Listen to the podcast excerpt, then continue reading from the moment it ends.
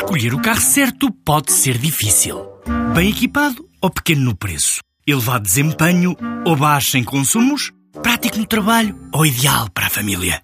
Quando há um Dacia que é tudo isto e é também o número 1 um em preço, a decisão não podia ser mais fácil. Descubra a gama Dacia Docker a partir de 10 mil euros. Preço para Docker Van Essential 75 cavalos, válido até 31 de 10 de 2018, com entrega em Portugal Continental. Limitado ao estoque existente. Número 1 um em preço base no mesmo segmento. Não inclui despesas de legalização, averbamento e de transporte. Saiba mais em dacia.pt.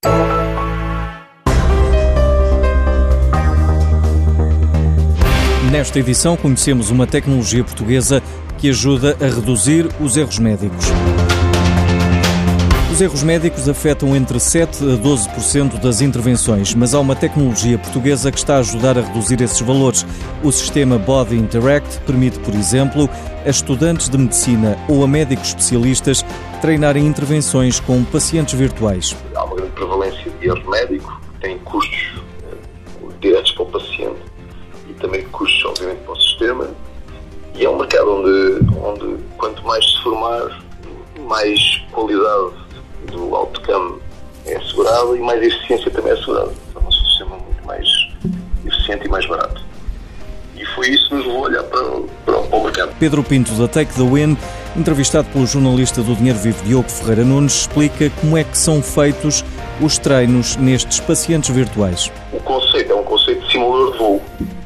Pomos as pessoas dentro de uma sala de emergência, um, uma ambulância, um, um, uma clínica de seguimento do paciente, o que for, portanto, é diferenciador. Uh, e pomos a pessoa perante uma sessão problema, este é o seu paciente, aconteceu isto, isto, isto, e a pessoa vai ter que gerir. A solução nasceu em Coimbra, já conta com 10 mil pessoas registadas em 35 países. Estados Unidos e China são os dois maiores mercados do Body Interact, que agora quer expandir-se também para o México, o Japão e o Brasil. E é da importância dos mercados de língua portuguesa que o economista e gestor Jaime Quezado fala esta semana. Quais são os principais desafios que se colocam à economia portuguesa em termos do seu relacionamento com os países da expressão uh, portuguesa? Há muito que os principais economistas falam da necessidade de Portugal ter uma agenda muito mais concreta e objetiva da forma como se relaciona com o Brasil, com Angola e com os demais países. O balanço dos últimos anos em termos de relacionamento não é muito positivo. No caso do Brasil, apesar de tentativas que foram feitas há mais de 20 anos, no sentido de haver um movimento eh, governativo que levasse as grandes empresas portuguesas a estabelecer-se no Brasil, e temos o caso da Sonai, o caso de João Martins, o caso da PT e o caso da Caixa Alpozos, entre outros, o que é um facto é que, passado este tempo todo, continua a haver uma desconfiança estrutural em termos daquilo que devia ser uma relação sã, estrutural e duradoura entre os principais agentes económicos de ambos os países. Tivemos, como é sabido, há poucos anos, um sucesso com a instalação da Embraer em Évora, o que demonstra que efetivamente há possibilidades em termos da economia portuguesa poder acolher uh, investimentos estrangeiros, mas o que é certo é que, passado este tempo todo, continuam as dúvidas a subsistir. No caso de Angola, a situação é conhecida e, infelizmente, apesar das tentativas que têm sido feitas do ponto de vista mais político, continua a haver um grande grau de incerteza relativamente àquilo que é o relacionamento económico bilateral.